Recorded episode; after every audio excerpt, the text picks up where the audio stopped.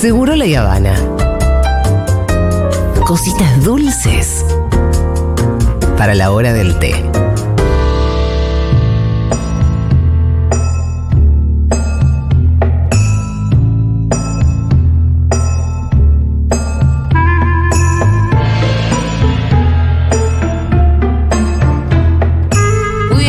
Pablo Copari con nosotros. Eh, la vez pasada se trajo una columna sobre. Estábamos investigando las regulaciones de drogas.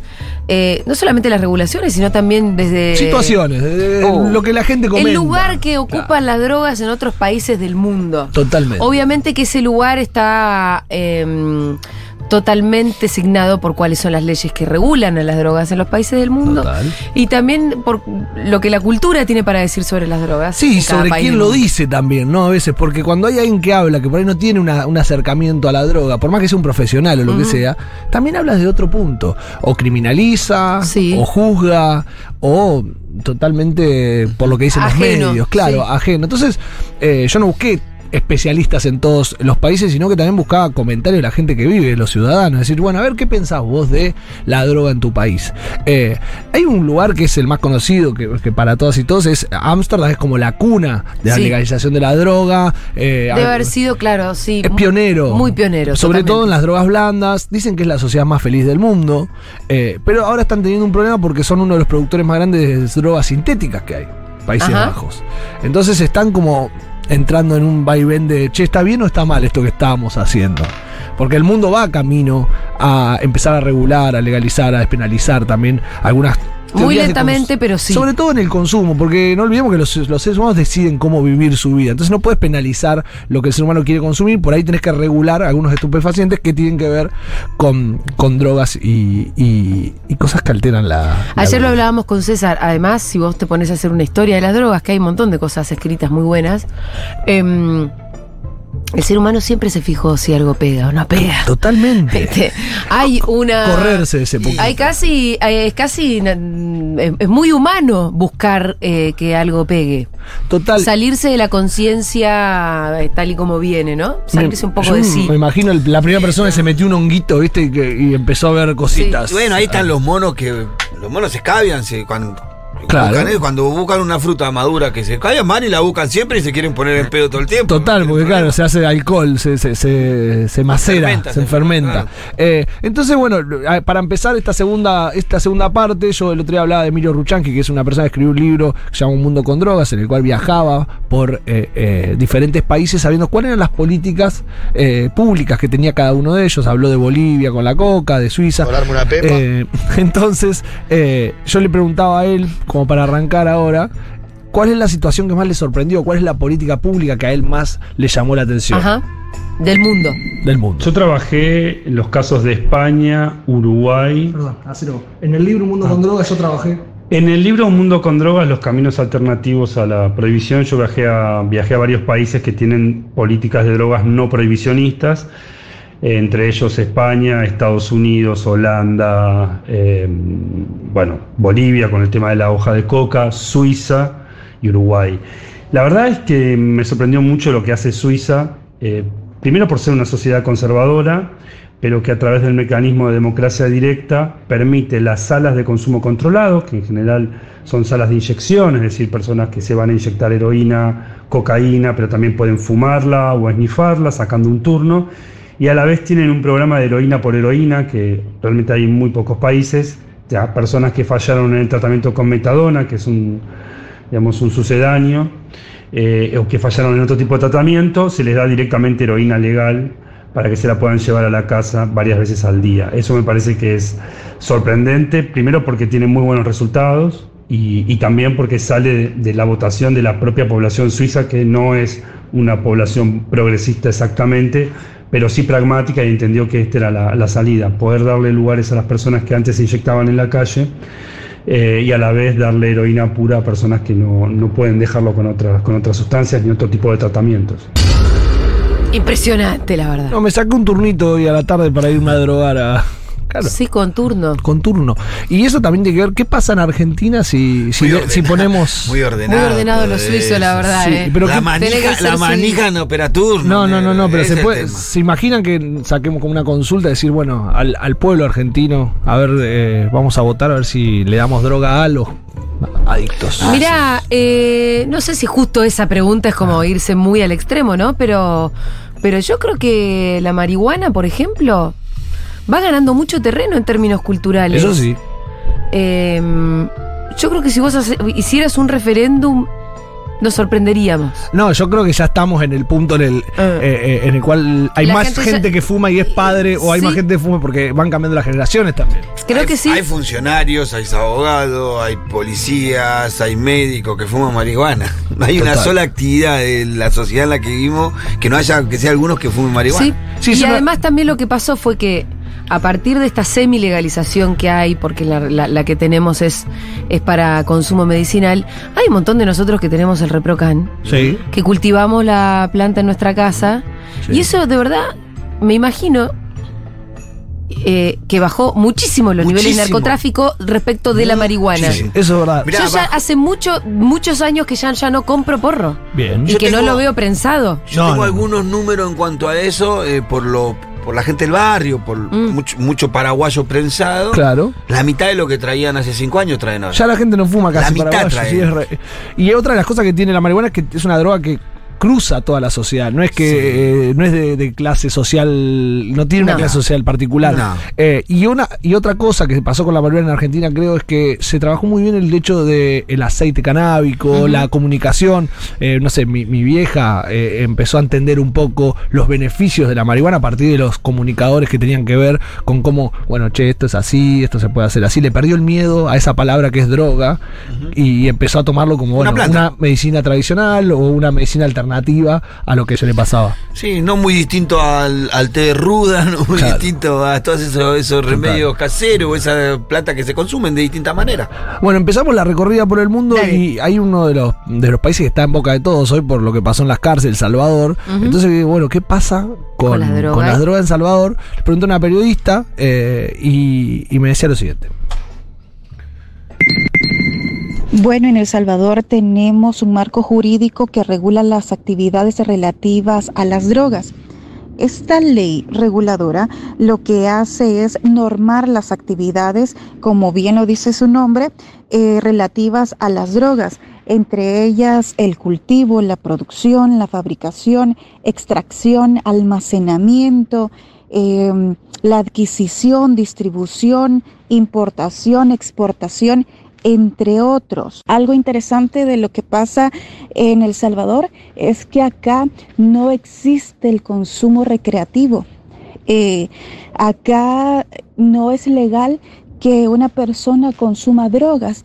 Entonces por eso es que hay penas que van, como bien lo decía, desde un año hasta los 30 años de cárcel. En marzo del 2022, en el marco de la lucha contra las pandillas que se ha establecido en El Salvador, se hizo una reforma a esta ley. Y en esta ley se ampliaron las penas. Eh, se establecieron condenas que van desde los 20 a los 30 años si el delito es cometido por miembros de pandillas que acá también están regulados como terroristas. Mira. Es que ahí, claro, en El Salvador es un caso muy particular porque casi toda la vida está tomada por la existencia de las pandillas. Total. Sí, sí, es como una toda lucha. la vida. Imagínate las drogas. Las drogas. Deben ser este eh, como uno de los negocios. de Sí, las yo creo que debe pandillas. ser el negocio de las mucho- pandillas. No sé, realmente, para mí deben tener todos los negocios las pandillas. Porque si sí, las tenían pandillas tomada, tienen todos los negocios, eh, ¿no? Pero la droga seguro que es uno La droga seguro. Y me llamó la atención esto de si vos perteneces a la pandilla, tenés más pena que si sos. eh, una Bueno, persona. es que ahí lo ves a Bukele. A Bukele. El chabón se puso, Firme. eh, se puso muy firme con la erradicación Firme. de las pandillas y entonces ya los marcos regulatorios están pensados directamente y enfocados en erradicarlas. Si otro día daba un discurso decía, ustedes cuando mataban a la gente del pueblo no venían a decir de los derechos humanos. Ahora que le saqué el pollo, o sea, ahora Sí. hablan de los derechos humanos de ellos. Porque me parece que ahí entra Bukele en un. Es como una verdugueada. Claro. Los tenés en cana, le sacaste el pollo. Sí, Uh, sí. ¿Y qué? ¿Y qué haces? ¿Qué, qué con eso? ¿Que le sacó el pollo? Claro, No, de, sí. de la dieta. Y- De la Pero dieta. a vos te dieron pollo en la cárcel no, a mí alguna no vez. me dieron ni pollo. Bueno, Pero bueno, a ellos, eh, por eso, acá te no agarran. quiero defender a Bukele, realmente Claro. no quiero hacerlo. Pero acá se agarran- te agarran de los pelos por eso y pasan cosas peores, yo sé. Pero que se agarren de los pelos por Pero cómo están sí los presos lo- de acá. ¿Por qué, se- ¿Por qué? Hay gente acá que se preocupa por las pandillas Bueno, del Salvador. Lo que pasa es que ahí sí le dieron pollo alguna vez. Y después se lo sacaron. Claro. ¿entendés? Claro. Entonces ahí está el tema. Pero acá nunca te dieron pollo. acá nunca nos dieron pollo. Fijémonos cómo están los presos acá. Sí, claro, yo estoy con esa. Sí, sí, sí. sí. Total, bueno, Roxana de, de El Salvador y, y hablábamos con eh, Byron de Ecuador. Sí. Bien. ¿Qué más? El Estado a partir del 2008, en el marco de un proceso constituyente, tomó varias medidas, entre ellas, por ejemplo, el indulto general a las denominadas mulas del narcotráfico y además la creación de la famosa tabla de tenencia para el consumo personal. Al Estado le correspondía desarrollar programas de coordinación e información de prevención del consumo de drogas, tabaco alcohol, pero no ha sido suficiente según muchos expertos y entendidos.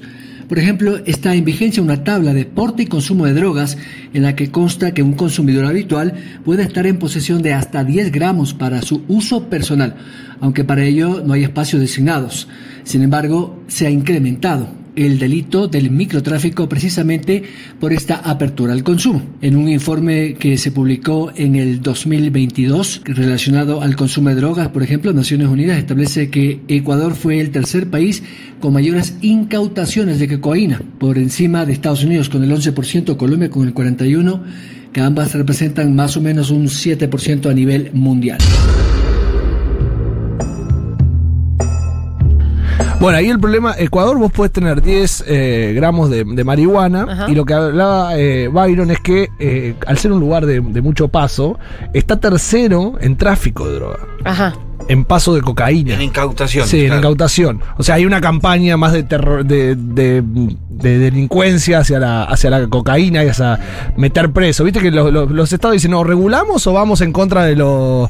eh, hacen el show también, ¿viste? Sí. El show de, de- de tipo Bullrich que ponía todas las cosas ahí. Eh, es el tercer país con mayor incautación. No sé si es- tiene que ver con el consumo, ¿no? Porque es Pero por ahí totalmente tiene que ver con el paso. Sí, con también Ecuador es uno de los países que, que- que también eh, fabrica la pasta base, se, se Sí. siembra la coca también Total. en Ecuador. Hay pocos países en donde. Ahora sí, porque la modificaron a la planta de coca, se puede plantar a cualquier lado, pero en un momento era Bolivia, Ecuador, algunos países nomás. De Eh. donde salía la planta madre para hacer la, la sustancia, ¿no? Entonces Claro. vos te traías de ahí la pasta base. Claro, y por ahí a eso es lo que después lo agarraban, es como cuando te agarran con Claro. las plantas marihuana que te pesan hasta la tierra, ¿viste? Claro. Agarran todo. La maceta. Sí, sí, sí, todo. Eh, bueno, el otro día hablábamos de Cuba, Julia. Sí. Y, Que no eh, hay droga en Cuba. Que no hay droga en Cuba. Va, yo cuando fui, busqué, no encontré. Claro. Bueno, Isvan, que es periodista, es, eh, vive en una provincia, no vive en La Habana, vive en una provincia cerca de, de- de La Habana. Eh, le preguntaba, bueno, ¿qué pasa con la droga en Cuba? Eh, en el caso concreto de Cuba eh, y la política con respecto a, a las drogas, eh, ha permanecido prácticamente invariable desde el triunfo de la revolución de 1959 en un aspecto y es lo que las autoridades definen como la tolerancia cero a las drogas. O sea, la revolución cubana ha sido clara y constante en su enfrentamiento a cualquier tipo de consumo, tráfico ilícito de drogas y estupefacientes ilícitos. Eso no, eso no ha cambiado en los últimos 60 años y no, no va a cambiar en el futuro porque hay un consenso muy claro en la sociedad cubana de que no puede haber ningún tipo de tolerancia en este sentido, sobre todo a partir de la década de 1990 con la reapertura que tuvo el país al turismo y, al, y a la conexión de las personas con el exterior hubo un, un incremento en el, sobre todo en el consumo de drogas, eh, casi siempre a partir de recalos que se producen de traficantes que, que abandonan la droga en el mar, cerca de las costas cubanas, y esta llega al, al país y algunas personas la- las trafican. Entonces, eso además del, del contacto, te reitero, con, con el exterior, hizo que aumentara eh, en, en comparación con, con décadas anteriores el, el consumo interno de drogas. Bueno, la apertura invariablemente Y sí. trae la droga, ¿no? Llega solita, llega o flotando por el mar o a través de turistas, como sea, ¿no? eh, Sí, es como. Encuentra, ¿eh? encuentra el lugar para entrar. Siempre encuentra el lugar. Y, y- y Pero no- es cierto que no es, eh, por lo menos, No es algo ¿no? común. No es común, no, es común. total. Es un problema del No capitalismo. es que vos vas caminando por La Habana y, y le Claro. olés que alguien está fumando. No sos consumidor de drogas, sos capitalista. bueno, el cierre de esto es también con Emilio, en el cual yo le digo, bueno, ¿en qué punto o en qué lugar está Argentina en cuanto a la política de drogas? Eh, y creo que por ahí para hacer este recorrido era lo mejor era terminar dentro de, de nuestro país y decir, bueno, ¿qué pasa? Claro, ¿en qué lugar estamos? Claro. Argentina está en un lugar para mí todavía incómodo porque si bien se avanzó con lo que es el cannabis medicinal, terapéutico y o paliativo del dolor, además hay una nueva ley sobre cáñamo industrial y cannabis medicinal, eh, si bien tenemos un avance muy grande en lo que es semillas, en el registro de semillas feminizadas y también de cáñamo, eh, la realidad es que Argentina tiene al lado Uruguay, un país que ya reguló, ya lleva 10 años desde la sanción de la ley, entonces eh, ya no hay muchas excusas. Eh, la realidad es que está creciendo la violencia, sobre todo en Rosario, pero también en Mar del Plata o en la capital federal. Está creciendo la población penitenciaria y por ahora la solución es construir más cárceles y mandar más policías o gendarmes, pero realmente desarmar un mercado así implica tomar medidas grandes como es la regulación, por ejemplo, de- del cannabis para uso adulto. No estamos tan mal, pero estamos mal. Exacto, algo así. algo así. Está mal, pero no tan mal. Claro, está mal, pero está mal. Se está haciendo algo, por lo menos, y yo creo que también tiene que ver con que los usuarios están pidiendo esa voz de Sí. decir, che, Y- dale, déjense de joder. Tiene que ver con esto que decía Julia, de que va avanzando la- la- las distintas, eh, como de categorías, las distintas edades van avanzando y la gente que, que antes pensaba, una persona de 40 años pensaba que el porro era una locura, una Ahora persona no. de 40 años dice, el porro me lo fumé 10 veces. Claro, ya está. Quiero estar en Ibiza, Eh, en pija bailando con vos. Otra historia Bueno. es el consumo de eh, la cocaína que genera narcotráfico, mucha Total. violencia, ¿no? Tiene otra, otra mirada, es, creo que es otro tipo de regulación la que hay Sí. que buscar. Sí, Eh, pero yo creo que hay que buscar una Sí. regulación. Sí, sí, sí, no Eso es criminalizando una al que consume tampoco. No porque la criminalización Eh. es la que termina en los mercados negros, que termina en el narcotráfico, que termina en la violencia. total. Bueno, eh, Obrador hablaba una cosa importante, eh, hacía una pregunta, decía, ¿por qué, cómo puede ser que en Estados Unidos nunca caiga preso un capo narco? Claro. ¿Y Era una gran cómo? pregunta. Era una gran pregunta. Acá pero- sí, acá. Allá no luchan contra el narcotráfico, vienen a imponernos a nosotros la lucha contra el narcotráfico Sí, y la sí, sí. manera en la que hay que luchar contra el narcotráfico, ¿cómo puede ser? Sí, una porque pregunta, son siempre pregunta. extranjeros, no son los de adentro. Nunca hay un capo narco, es una yankee que no, caiga acá, olvídate, olvídate. Una de las cosas que les recomiendo, si van a consumir Sí. droga, hay un bot que se llama Toxi. eh, Sí, que- hablamos el otro día con Bueno, Pablo que Ferreira. está muy bien, te da mucha información, te da datita que puede ser eh, muy útil y es algo que también está, el control de daños eh, en el mundo, más allá de las políticas públicas que pueda Sí. haber, que nos controlemos y que nos ayudemos entre nosotros a decir, bueno, che, si nos vamos a no. drogar, que sea con responsabilidad y con información. Muchas gracias por los consejos, Pablito Copari. Nos vemos el jueves que viene. Vale.